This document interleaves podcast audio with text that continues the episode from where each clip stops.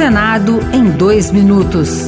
Eu sou Rosângela Tejo e você ouve agora as principais notícias do Senado Federal desta quarta-feira.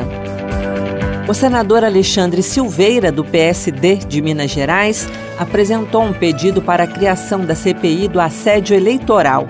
O senador quer que o Senado investigue as denúncias de que empresários e agentes públicos estariam constrangendo os funcionários a votarem no presidente Jair Bolsonaro.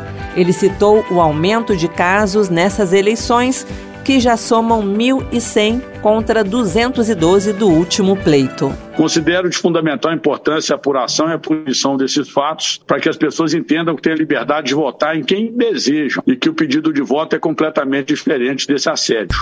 O plenário aprovou a medida provisória que restringe o reajuste de taxas de foro e de ocupação de terrenos da União. Com a medida provisória, o aumento das taxas fica limitado a 10,06% sobre os valores cobrados no exercício de 2021. Para os próximos anos, o texto estabelece que regulamento irá fixar percentual máximo de atualização de débitos.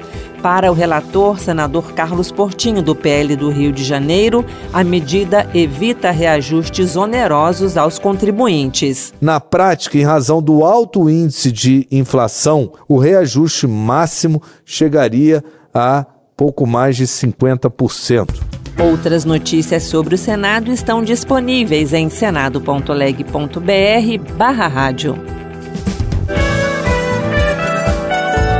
Senado em dois minutos.